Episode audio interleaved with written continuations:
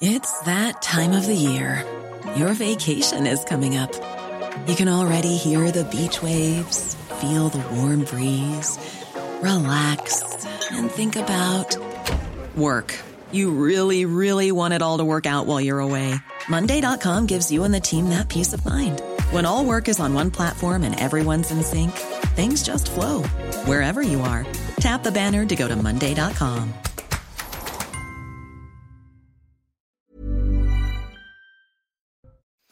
Désarroi et colère dans la Drôme après le décès de Thomas. Ce jeune homme de 16 ans a été tué d'un coup de couteau en marge d'une fête dans le village de Crépol. Les faits se sont produits dans la nuit de samedi à dimanche. Neuf personnes ont également été blessées lors de l'affrontement et deux sont toujours dans un état grave. J'ai écouté la douleur des familles, nous avons parlé à cœur ouvert. Ce sont les mots du Premier ministre israélien Benjamin Netanyahou qui a reçu ce lundi soir les familles des otages détenus par le Hamas.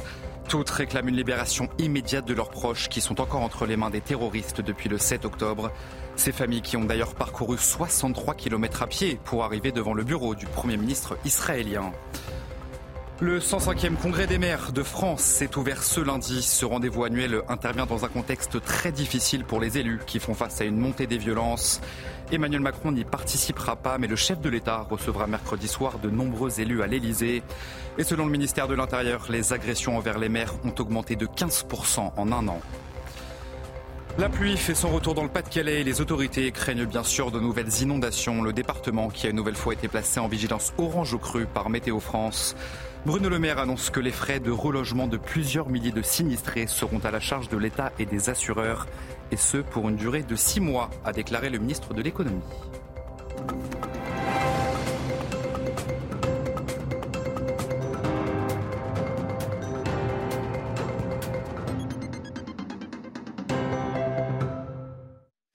Bonsoir à tous, très heureux de vous retrouver sur CNews pour l'édition de la nuit. L'incompréhension et la colère dans le petit village de Crépol qui compte 500 habitants. En marge d'une fête locale, un jeune homme de 16 ans a donc trouvé la mort dans la nuit de samedi à dimanche. Neuf personnes ont également été blessées. Sachez qu'une marche blanche sera organisée mercredi par la famille pour rendre hommage à Thomas. Les précisions sur place de nos envoyés spéciaux Mickaël de Santos et Justine Cerquera. Personne n'aurait pu imaginer un acte d'une telle barbarie ici à Crépol. Crépol, c'est un petit village de campagne de 500 habitants, calme, sécurisé, où règne un esprit de famille. Les habitants sont tous choqués, émus, mais refusent que l'on parle de Rix. Pour eux, cette bande est venue armée pour blesser, pour tuer, pas dans un esprit festif. Certains des habitants que l'on a pu croiser aujourd'hui n'ont pas voulu s'exprimer hein, par peur des représailles. D'autres, ils sont nombreux, se disent prêts à se venger euh, si les agresseurs ne sont pas interpellés au plus vite. Euh, des agresseurs qui, selon eux, seraient des jeunes issus euh, du quartier sensible de La Monnaie à Romans-sur-Isère. Cela reste bien sûr à confirmer. L'enquête le dira. Cet après-midi, quelques hommages ont également eu lieu ici à Crépol devant la salle des fêtes. Des habitants sont venus déposer des bougies, des bouquets de fleurs.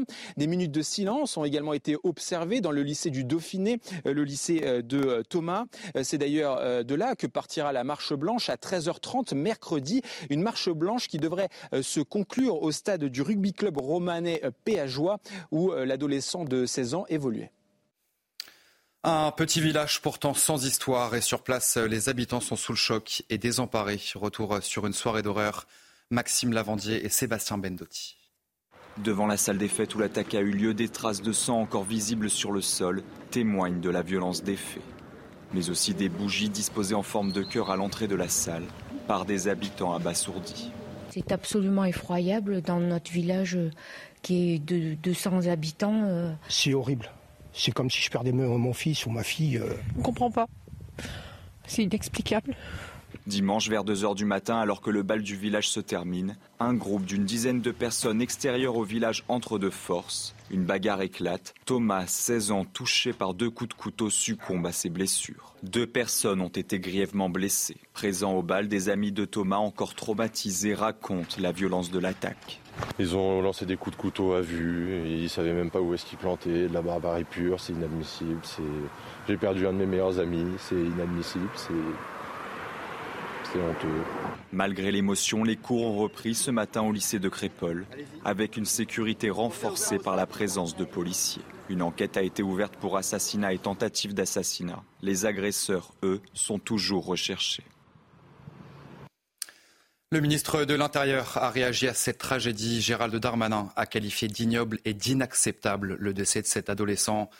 Cela s'appelle l'ensauvagement, a déclaré le ministre de l'Intérieur. Écoutez. Il y a eu une fête dans un village et puis des gens qui viennent d'ailleurs de ce village ont voulu forcer l'entrée de cette fête et des coups de couteau sont partis. Donc ça s'appelle l'ensauvagement. Il y a trois ans et demi, lorsque je suis venu ministre de l'Intérieur, j'ai évoqué l'ensauvagement. J'ai dit qu'il y avait une violence qui était gratuite. De, de gamins de 15-16 ans contre des gamins de 15-16 ans. Ça, c'est pas de la faute de la police ou de la gendarmerie quand des, des gens de 15-16 ans donnent des couteaux à des personnes de 15-16 ans. C'est évidemment euh, une faillite générale de notre société. J'ai écouté la douleur des familles, nous avons parlé à cœur ouvert. Ce sont les mots du Premier ministre israélien Benjamin Netanyahou qui a reçu ce lundi soir les familles des otages détenus par le Hamas. Toutes réclament bien sûr une libération immédiate de leurs proches qui sont entre les mains des terroristes depuis le 7 octobre. Ces familles qui ont parcouru 63 km à pied pour arriver devant le bureau du Premier ministre israélien. Plusieurs centaines de personnes se sont rassemblées ce lundi soir devant les bureaux de l'UNICEF à Tel Aviv, un rassemblement qui avait été organisé par le comité des otages. Les manifestants appellent les Nations Unies et l'UNICEF à une libération immédiate des 40 enfants détenus par les terroristes dans la bande de Gaza. Thibault Marcheteau et Fabrice Elsner sont à Tel Aviv pour CNews. Regardez. Ils étaient plus de 500 personnes à se rassembler ce lundi devant les bureaux de l'UNICEF ici à Tel Aviv pour témoigner de leur mécontentement et de leur exaspération quant au traitement des 40 enfants encore retenus en otage dans la bande de Gaza. Nous avons pu interroger de nombreuses personnes présentes sur place. Je vous propose de les écouter. Nous sommes ici parce qu'ils ne nous écoutent pas. Ils n'écoutent personne. Ça n'a aucun sens. Même sur leur site, ils ne mentionnent pas les enfants. Alors que font-ils? C'est leur travail.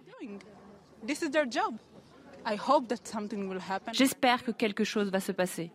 Nous sommes ici pour être sûrs que quelque chose se passe. Si personne ne parle, il ne se passera rien. Également ce lundi, le Premier ministre israélien Benjamin Netanyahou a reçu plusieurs familles d'otages qui sont encore retenus à Gaza. 240 otages encore retenus à Gaza. Ici et devant le Premier ministre israélien, le slogan était le même Bring them home, ramenez-les à la maison le plus vite possible. Pour la première fois, Tsahal diffuse des images des caméras de surveillance de l'hôpital Al-Shifa et selon l'armée israélienne, eh les vidéos montrent que des otages ont bien été emmenés dans l'enceinte de l'établissement hospitalier. Les images que vous allez voir sont commentées par Mathieu Devez. Cette vidéo dévoilée par l'armée israélienne proviendrait des caméras de surveillance de l'hôpital Al-Shifa. On y voit un otage présumé emmené de force dans ce qui semble être l'entrée de l'établissement. Selon l'armée israélienne, il s'agit d'un citoyen népalais enlevé le 7 octobre dernier. Ici, vous pouvez voir le Hamas prendre un otage et l'emmener à l'intérieur de l'hôpital. Il n'a même pas l'air d'avoir besoin d'un traitement, mais il l'emmène à l'hôpital. Dans une autre vidéo, c'est selon Tsahal un Thaïlandais sérieusement blessé qui est transporté sur une civière dans un couloir de l'établissement. Autour de lui, une dizaine d'hommes. Certains sont armés, d'autres portent une blouse médicale. Cette vidéo daterait également du 7 octobre, le jour des attaques du Hamas contre Israël. Il est 10h55. Des hommes armés font entrer un autre otage. Les terroristes gardent la salle. Nous n'avons pas encore localisé ces deux otages. Nous ne les avons pas libérés. Nous ne savons pas où ils se trouvent. Ce sont toujours des otages que nous devons libérer. Selon l'armée israélienne, ces vidéos prouvent que le Hamas a utilisé l'hôpital Al-Shifa comme infrastructure terroriste le jour des massacres. L'armée israélienne qui affirme avoir pris le contrôle du nord de la bande de Gaza et sur place les soldats israéliens qui poursuivent leurs recherches pour tenter de retrouver des traces des otages. Nous nous sommes rendus sur la frontière nord avec la bande de Gaza dans une zone d'opération militaire très intense. Et notre équipe a pu constater que les troupes d'infanterie au sol sont toujours sous le feu des combattants djihadistes. Antoine Estève et Thibault Marcheteau. Ce village de Netivasara a la particularité de se trouver exactement sur la frontière, au nord de Gaza. Ici, les terroristes sont arrivés par les airs, en parapente, et aujourd'hui, c'est une zone de guerre. Nous, on n'a rien demandé. C'est le Hamas qui a choisi cette situation, d'attaquer nos maisons. Maintenant, on est dans une zone d'opération militaire et on attend tous de redevenir un village civil. toute la zone est transformée en immense camp militaire. Des chars, des canons dans les collines. Cette base israélienne en pleine nature, c'est le dernier poste avancé avant l'entrée dans la bande de Gaza.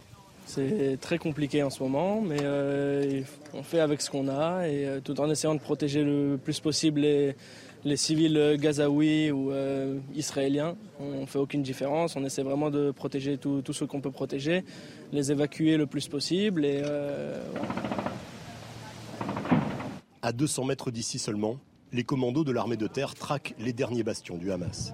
Ici, le mur d'enceinte du village israélien, c'est aussi le mur qui fait frontière avec la bande de Gaza.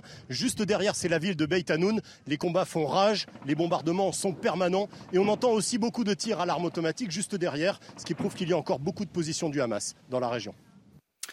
Et puis on voulait vous montrer cette nuit euh, ces images impressionnantes des outils du Yémen qui se sont emparés d'un navire commercial en mer Rouge. Ces rebelles soutenus par l'Iran ont saisi le Galaxy Leader. C'est un cargo transportant des voitures et qu'ils présentent comme un navire israélien. Mais selon l'État hébreu, le bateau était exploité par une société japonaise. Emmanuel Macron et son homologue chinois Xi Jinping se sont entretenus euh, ce lundi par téléphone pour évoquer bien sûr le conflit entre Israël et le Hamas. La priorité absolue est d'éviter une nouvelle détérioration du conflit et une crise humanitaire plus grave, ont estimé les deux chefs d'État. Et selon nos informations, le président de la République prévoit de se rendre une nouvelle fois au Proche-Orient, un voyage d'Emmanuel Macron qui pourrait d'ailleurs avoir lieu la semaine prochaine. Florian Tardif, les explications.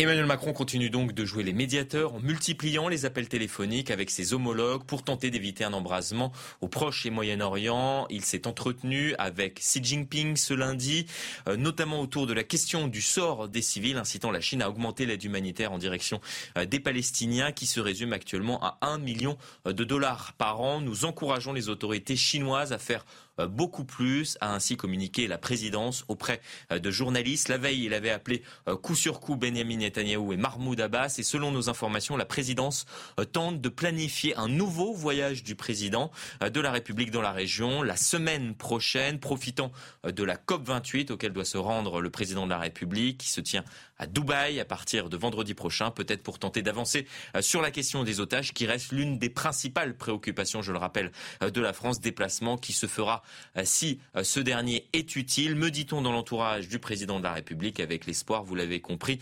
d'avancer sur ce sujet à l'heure où encore huit ressortissants français sont toujours aux mains du Hamas. Dans le reste de l'actualité, deux dealers de Pierre Palmade condamnés, ont été condamnés ce lundi par le tribunal de Melun. L'un a copé d'une peine d'un an de prison avec sursis, l'autre a un an de prison ferme avec euh, maintien en détention. Célia Barotte du service police-justice vous explique tout. L'homme de nationalité chinoise a été reconnu coupable. Il est maintenu en détention et a écopé de 12 mois de prison ferme ainsi que d'une interdiction du territoire français pendant 5 ans. C'est lui qui fournissait Pierre Palmade en 3 MMC. Celui qui le fournissait en cocaïne a écopé euh, d'un an de prison avec sursis et une amende de 2000 euros. Il avait un casier judiciaire vierge. Enfin, le troisième homme âgé de 22 ans euh, n'a pas été condamné pour la détention de stupéfiants, mais pour son usage. Et il a écopé de 3 mois de prison avec sursis, des condamnations inférieures à celles requises par le ministère public et saluées par la défense. Gérard Larcher demande au sénateur Joël Guerriot de se mettre en retrait de toutes ses activités liées à son mandat. Une demande qui fait suite à la mise en examen du sénateur de Loire-Atlantique, soupçonné d'avoir drogué une députée en vue de l'agresser sexuellement. Il revient désormais à M. Guerriot de prendre ses responsabilités le temps que la justice puisse éclaircir les faits, a déclaré le président du Sénat. Le 105e congrès des maires de France s'est ouvert ce lundi. Ce rendez-vous annuel intervient dans un contexte très difficile pour les élus qui font face à une montée des violences. Selon le ministère de l'Intérieur, les agressions envers les maires ont augmenté de 15% en un an. Les précisions de Thomas Bonnet du service politique. Le titre de ce 105e congrès des maires est pour le moins évocateur. Communes attaquées, République Il faut dire que les indicateurs sont au rouge pour les édiles au 12 novembre de cette année. 2387 faits d'atteinte aux élus ont été recensés. Les autorités tablent déjà sur une augmentation de 15% cette année par rapport à 2022. 2022 qui avait déjà été marqué par une nette hausse de 32% de ces faits en comparaison de l'année précédente. Bref, on assiste à une explosion des agressions contre les élus élus, particulièrement les maires qui sont en première ligne. Selon une enquête du Cevipof pour l'AMF, 7 maires sur 10 affirment avoir déjà été victimes d'incivilité. 7,5% d'entre eux ont même subi concrètement une agression, une violence euh, physique. Une des conséquences de ce climat violent, c'est donc la crise de vocation. Il ne fait plus bon être maire. Aujourd'hui, la preuve, 1300 d'entre eux ont émissionné depuis le mois de juin 2020. Euh, Un malaise euh, qui va donc s'exprimer en longueur durant ce congrès des maires. En l'absence du chef de l'État, ce sont les membres du gouvernement qui vont s'y rendre, qui vont avoir la charge d'écouter les doléances et aussi certainement d'annoncer des mesures. La pluie fait son retour dans le Pas-de-Calais et les autorités craignent de nouvelles inondations. Le département a une nouvelle fois été placé en vigilance orange au cru par Météo France et ce lundi, eh bien Bruno Le Maire annonce que les frais de relogement de plusieurs milliers de sinistrés seront à la charge de l'État et des assureurs et ce pour une période de six mois, a annoncé le, premier ministre, le ministre de l'économie. Pardon, écoutez. Tous les frais de logement, de relogement des personnes qui sont euh, aujourd'hui plusieurs milliers, qui ont dû euh, changer de logement, aller chez des amis, aller chez des proches, euh, seront à la charge de l'État et des assureurs. La modification de la loi sur les catastrophes naturelles qui devait intervenir le 1er janvier et qui va permettre cette prise en charge pendant six mois sera avancée à fin novembre. Le décret sera signé dès cette semaine puisque les assureurs se sont engagés à prendre à leur charge ces frais. Les conséquences des inondations historiques dans le Pas-de-Calais, eh bien certains chefs d'entreprise voient le travail de plusieurs années tomber à l'eau. C'est le cas par exemple de Philippe qui est retourné dans ses locaux pour la première fois en deux semaines. Il espère rebondir malgré les pertes considérables. Maxime Leguet, Jules Bédot et Mathieu de Couvillère-Flandre. Cela fait près de trois semaines que Philippe Régnier n'a pas pu entrer dans son entreprise. Il était impossible de, de, pouvoir venir sur le lieu de travail autrement qu'en canoë ou en barque ou, ou éventuellement en hélicoptère. Et je voudrais un petit peu faire le constat des décombres parce qu'actuellement, on a été incapable, incapable de mettre un pied dans le magasin. La tempête et les inondations successives ont mis à l'arrêt l'activité de ce gérant.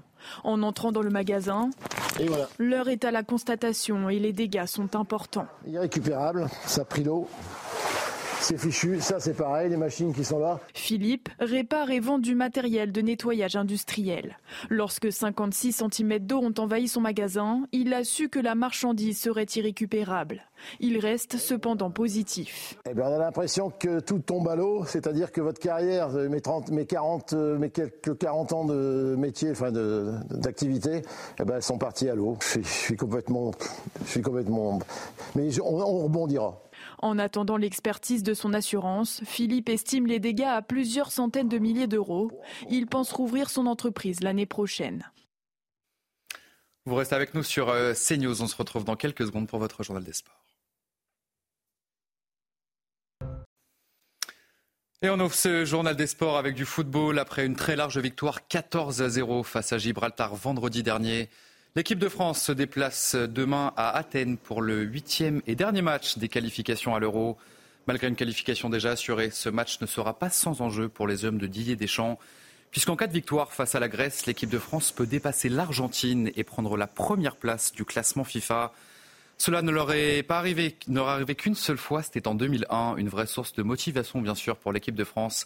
On va écouter à ce sujet Adrien Rabiot en conférence de presse ce lundi. Je suis motivé à l'idée de, gagner un match, bien évidemment. Je pense que c'est la même chose pour mes, coéquipiers. Ensuite, voilà, on a des petits, euh, on a des défis, des, challenges qu'on se, fixe. Notamment, euh, on sait aussi si, euh, si on gagne, si on fait mieux que, l'Argentine qui, affronte le Brésil, on finira, l'année première au classement FIFA. Donc, c'est voilà, des petits objectifs qu'on a en tête et qui peuvent nous aider aussi. Du football toujours et coup dur pour Warren Zahir Emery. Le Parisien souffre d'une entorse de la cheville droite après une intervention d'un défenseur de Gibraltar lors de la victoire de l'équipe de France. Warren Zahir Emery sera écarté des terrains environ deux mois. C'est une nouvelle inquiétante pour le Paris Saint-Germain qui devra donc faire sans sa pépite jusqu'à la trêve hivernale. Le club de la capitale recevra Newcastle le 28 novembre et se déplacera en Allemagne. Ce sera pour affronter Dortmund le 13 décembre dans le cadre des phases de poule de la Ligue des Champions. Deuxième défaite consécutive pour les hommes de Thierry Henry. L'équipe de France U21 s'est inclinée 3 buts à 0 face à la Corée du Sud. L'ouverture du score de Jeong sur coup franc à la 70e minute. Le Sud-Coréen double la mise à la 79e en profitant d'une erreur du portier tricolore Guillaume Rest.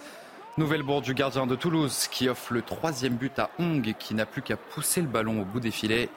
Un mois de novembre très difficile donc pour les Bleuets et leur nouveau sélectionneur Thierry Henry. En Ligue 1, la valse des entraîneurs continue après l'OM ou encore l'Olympique lyonnais. C'est au tour du Stade Rennais de se séparer de son coach avec le départ de Bruno Genesio et le retour de Julien Stéphan au club. Trois ans après son départ du club breton, celui qui est passé notamment par Strasbourg se dit heureux d'être de retour à la maison. On va l'écouter. C'est vraiment une, grande joie de revenir. Cette joie, elle est d'abord déterminée par le fait de revenir dans ce club-là, qui euh, me tient, j'ai envie de dire, nous tient à cœur parce que je ne veux pas revenir tout seul. Je pense que c'est une chance. Euh, je sors de dix mois d'inactivité et quand un entraîneur sort de dix mois d'inactivité, il est frais, il est dispo, il est déterminé, il est motivé euh, et c'est tout ça qui m'anime aujourd'hui. Voilà. Et on termine ce journal des sports avec un mot de rugby Antoine Dupont qui est élu meilleur joueur du top 14 par ses pairs. Il devance Grégory Aldrit et Camille Lopez deux ans après son sacre de 2021.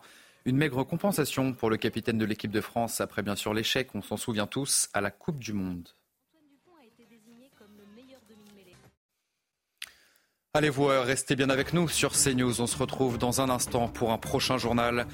Le désarroi et la colère dans la Drôme après le décès de Thomas. Ce jeune homme de 16 ans a été tué d'un coup de couteau en marge d'une fête dans le village de Crépol.